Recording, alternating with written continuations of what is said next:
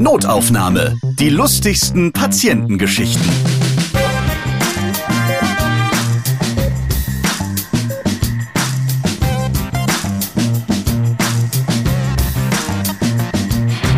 Da seid ihr wieder. Prima. Hallo, ich freue mich, dass ihr wieder dabei seid. Ich bin Ralf Potzus und in diesem Podcast erzählen Ärzte und Mitarbeiter im Gesundheitswesen von ihren lustigen Begegnungen mit ihren Patienten. Die heutige Folge eignet sich wunderbar zum Einschlafen. Wir dösen uns jetzt ins Schlaflabor. Ich spreche nämlich mit der HNO-Ärztin Professor Dr. Dr. Julia Wendt. Im Kölner Süden sind wir. Hallo. Hallo. Menschen beim Schlafen beobachten. Das machen sonst nur Verliebte oder Psychopathen. Und eben du, denn du bist auch Schlafmedizinerin. Das finde ich sehr spannend. Also einfach nur zu gucken, wie da einer im Bett rumliegt. Die Schlafmedizin ist was ganz Spannendes, weil Schlafmedizin so viele Menschen betrifft. Wer kann schon sagen, dass er immer gesund und gut und erholsam schläft? Und dabei muss man auch mal den Patienten nachts beobachten. Das gehört zur Diagnostik dazu. Aber ganz wichtig, wir müssen alle genug und ausreichend schlafen, um ein fröhliches und kräftiges Leben zu haben. Wer nicht so viel schläft, der stirbt früher. Stimmt es? Das stimmt. Schlafmangel ist die ärgste Art der Folter, wird tatsächlich auch äh, bei Kriegsverbrechen benutzt, Schlafentzug. Wir sind auf unseren Schlaf angewiesen. Die Schlafmedizin ist ein ganz junger Teil der Medizin.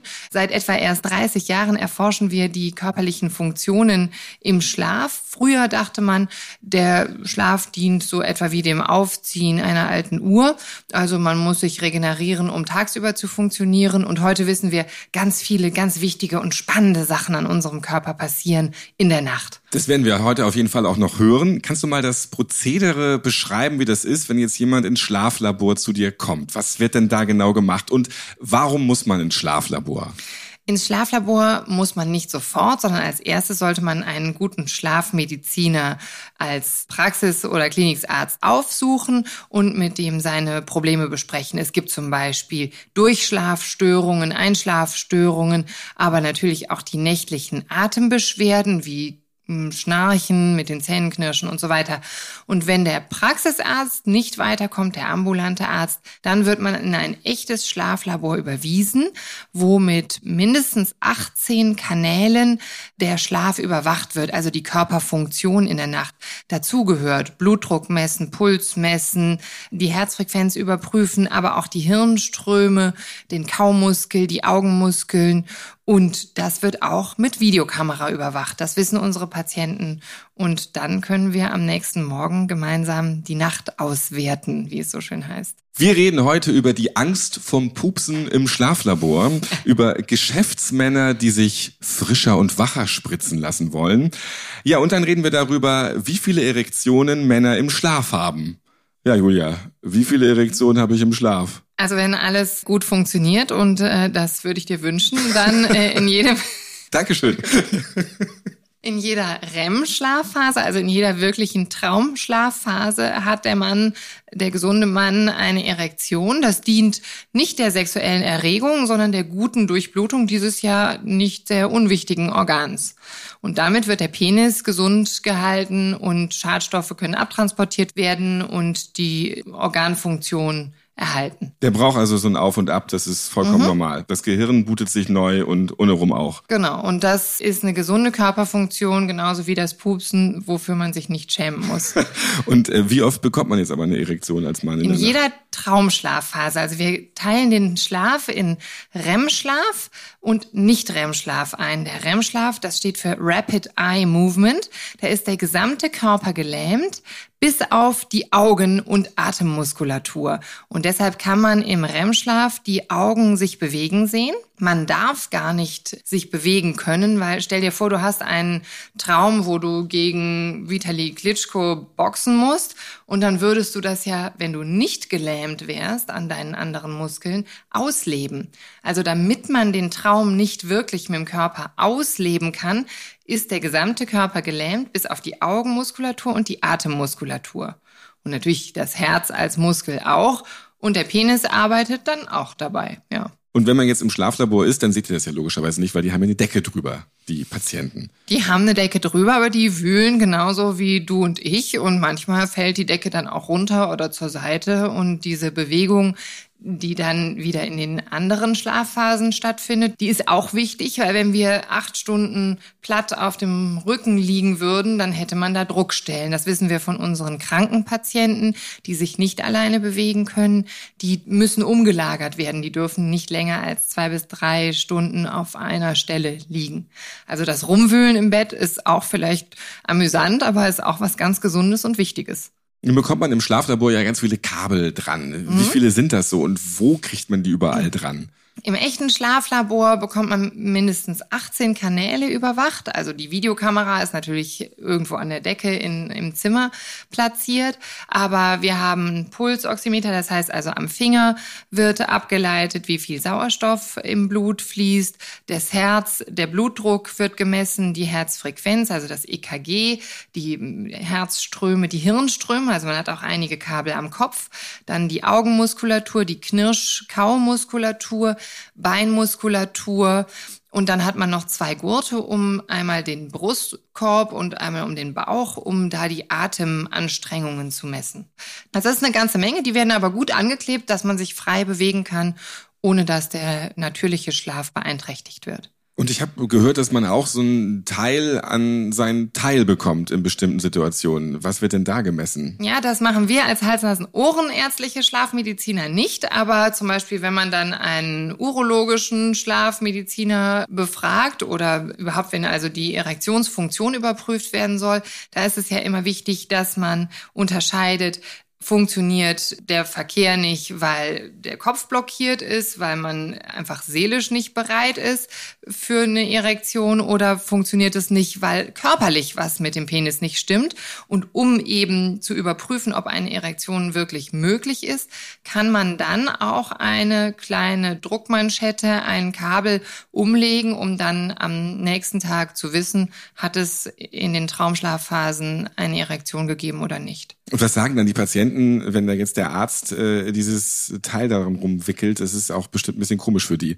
Wenn ein Patient mit einem solchen Leidensdruck zu mir kommt, dass er zum Beispiel sagt, dass seine Partnerschaft diesen entscheidenden Teil der Sexualität nicht mehr hat, den entscheidenden und auch erfüllenden Teil einer Partnerschaft, dann hat dieser Patient ja einen derartigen Leidensdruck, dass er schon mich aufsucht, um mit mir darüber zu sprechen, weil er Hilfe haben möchte. Und natürlich ist das vielleicht unangenehm, ist aber auch unangenehm, wenn ich die Hirnströme und das Herz gemessen bekomme. Da versuche ich auch dann unseren Patienten diese Angst zu nehmen, diese Berührungsangst und zu sagen, ob ich jetzt ihren Arm untersuche oder ich jetzt nicht, ich bin jetzt so ein Ohrenarzt, aber den Bauch oder Po, das ist für uns Ärzte dann gleich. Von dir stammt der wunderbare Satz, die Patienten knattern im Schlaflabor ordentlich rum.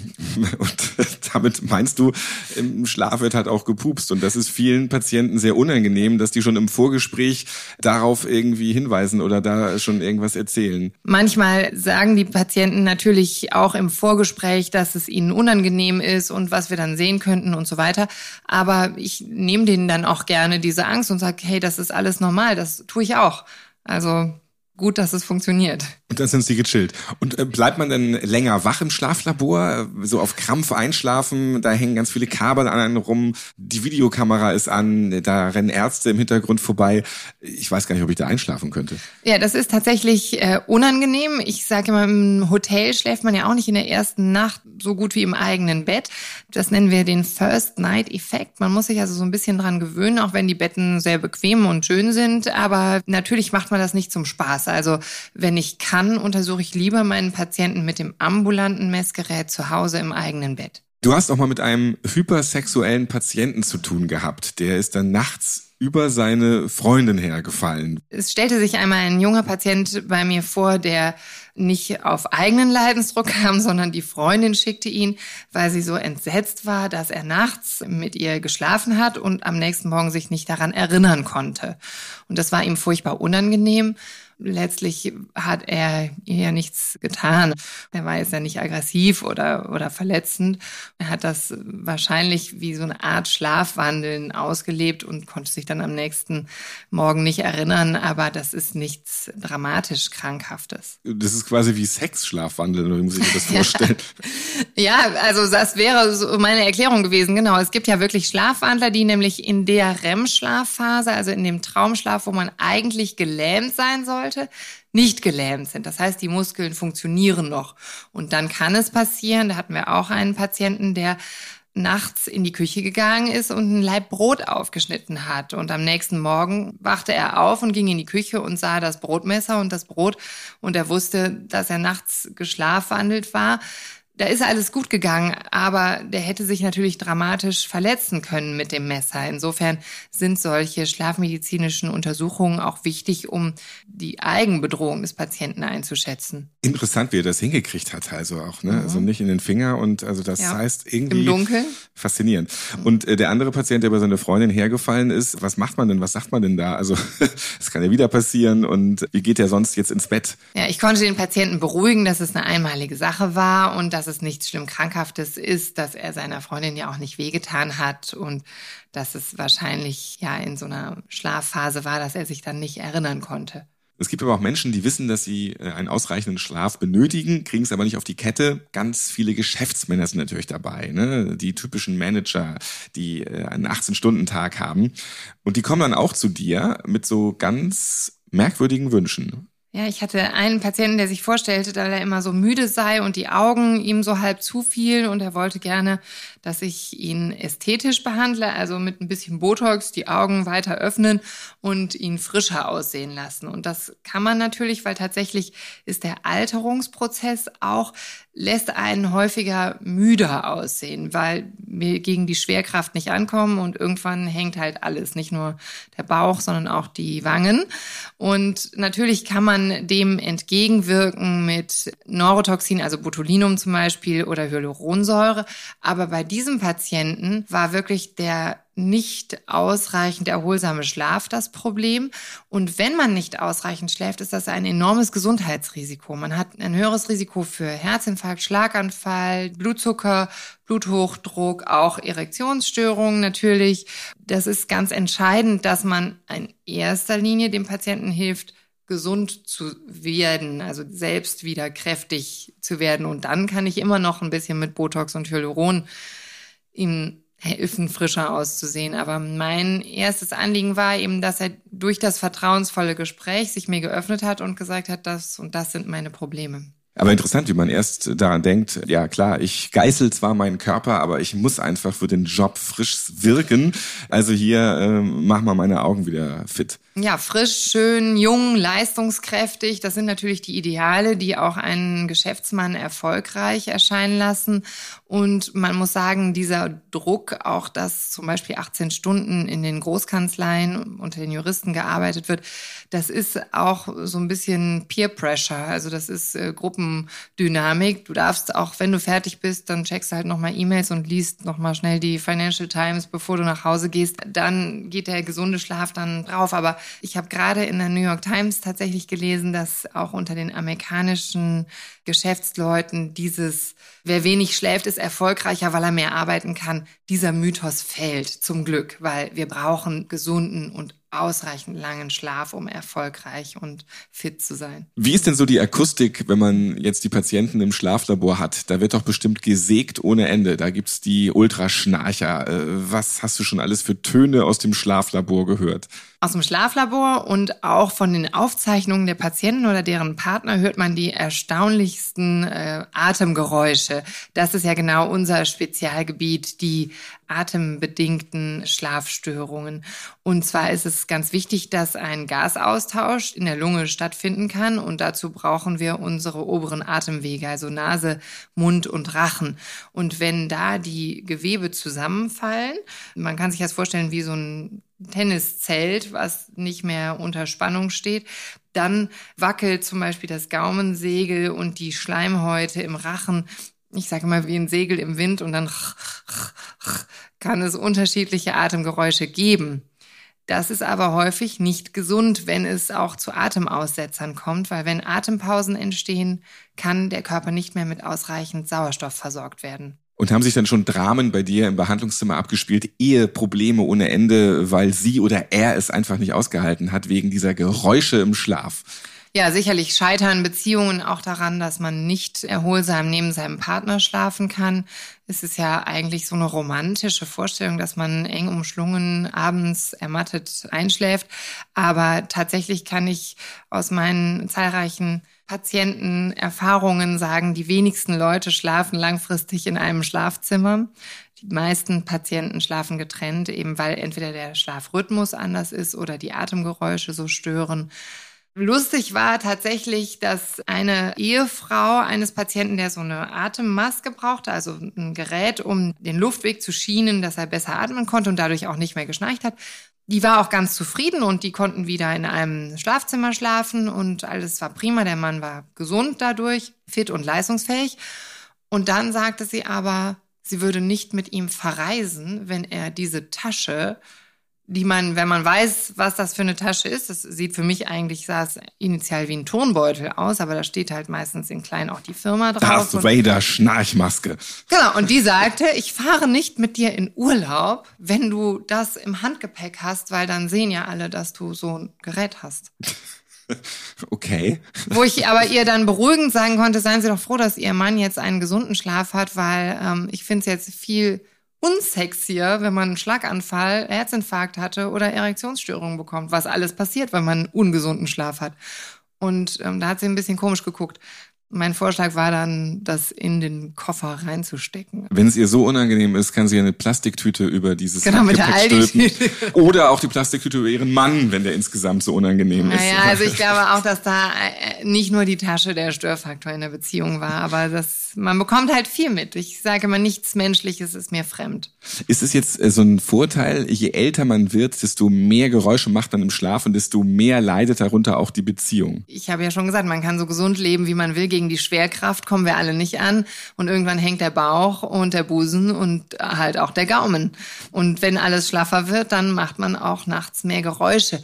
Das gefährliche, gesundheitsgefährdende ist nicht das Schnorcheln oder Geräusche zu machen, was auch schon Säuglinge machen. Ne?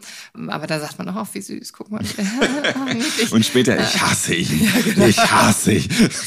Wo ist das Kopfkissen?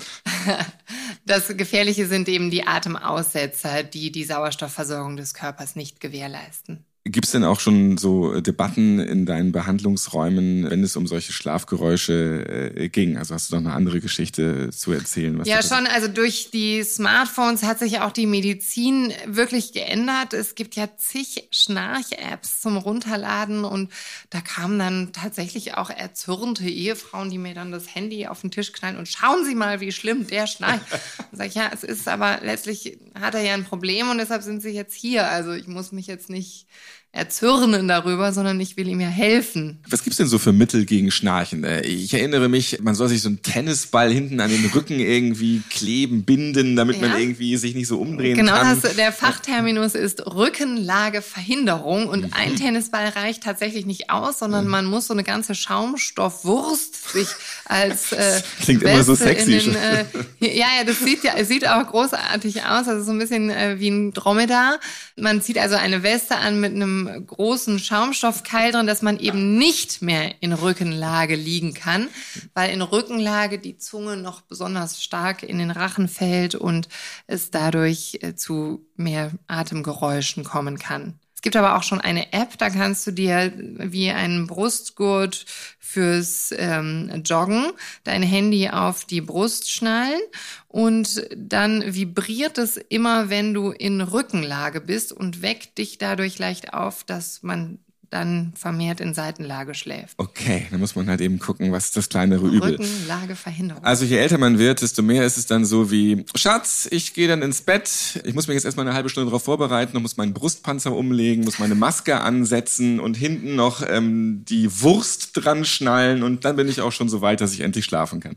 Also wir schauen, dass der Patient so wenig wie möglich Apparate mit ins Bett nehmen muss. Was war denn so der krasseste Fall, den du gehabt hast mit so Schlafstörungen? Große Herausforderungen im Schlaflabor sind natürlich die schwer übergewichtigen Patienten, die so enge Atemwege haben, dass sie wirklich fast ersticken. Und das ist sehr bedrohlich und das ist für die Patienten auch eine ganz große Qual und ein Riesenleid. Und die freuen sich natürlich, weil wenn die dann wieder gesund schlafen, sind sie nicht nur tagsüber fitter und ausgeschlafener und können endlich mal Sport machen. Das Positive ist auch, wenn der Schlaf gesund ist, hat man einen geringeren Cortisol-Level, das ist unser Stresshormon. Dadurch hat man weniger Hungergefühl und die Patienten nehmen dann auch viel leichter ab. Das heißt, das, was ich im Videotext immer lese, im Schlafen abnehmen, das ist ja. doch gar nicht so viel Humbug. Ja. Kann man zusammenfassen, also sagen, man braucht genügend Schlaf und Ausschlafen ist auch ganz schön. Man braucht genügend Schlaf auf jeden Fall. Ausschlafen ist in dem Sinne wichtig, dass man seinen Schlafanteil erreichen soll. Aber wann du das tust, ob du bis 10 Uhr morgens schläfst oder eben abends früh ins Bett gehst und dann um 6 Uhr ausgeschlafen hast, das ist eine persönliche Sache. Für die Erforschung der Chronobiologie wurde sogar schon ein Nobelpreis für Medizin verliehen, dass wir, salopp gesagt, Eulen und Lerchen sind. Also es gibt Menschen, die sind nachts wesentlich aktiver und produktiver und andere morgens früh. Und dann wiederum gibt es natürlich dieses Schichtarbeiter-Syndrom, wenn man den Tag-Nacht-Rhythmus so ändert, dass es auch mit den normalen gesellschaftlichen Uhrzeiten nicht mehr konform ist. Das ist auch ein Problem für die Leute. Aber grundsätzlich ist nichts schlimm dran, wenn man sagt, ich gehe gerne um zehn ins Bett. Aber es ist auch nichts schlimm dran, wenn man sagt, ich penne mal gerne aus. Hauptsache, man fühlt sich erfrischt und wohl danach. So, ihr Lärchen und ihr Eulen da draußen, dann hattet ihr heute hoffentlich auch wieder sehr viel Spaß und wir haben auch viel gelernt nebenbei, finde ich heute auch äh, zum Schlafen. Vielen Dank an Professor Dr. Dr. Julia Wendt für diese sehr interessanten Einblicke und für deine Geschichten zum Schlafen. Dankeschön. Notaufnahme könnt ihr auf allen Podcast-Plattformen hören, natürlich auch auf der Apple Podcast App, auf Spotify und auf Deezer. Ladet euch gerne diesen Podcast herunter. Ja, und dann liked ihn bitte auch und empfehlt ihn weiter. Ich bin Ralf Potzus und ich freue mich, wenn ihr das nächste Mal wieder zuhört. Und Julia, dir noch viel Spaß beim Schlafen nachher. Notaufnahme. Die lustigsten Patientengeschichten. Ihr seid Ärztin, Arzt oder Arzthelfer, ihr arbeitet im Gesundheitswesen, ihr habt auch unterhaltsame Geschichten mit Patienten erlebt, dann schreibt uns gerne an notaufnahme@podever.de. Und nächstes Mal hört ihr mein Name ist Jörg Niesen, ich bin Notfallsanitäter und darf euch ein bisschen aus meinem Einsatzspektrum in der Weihnachtszeit erzählen.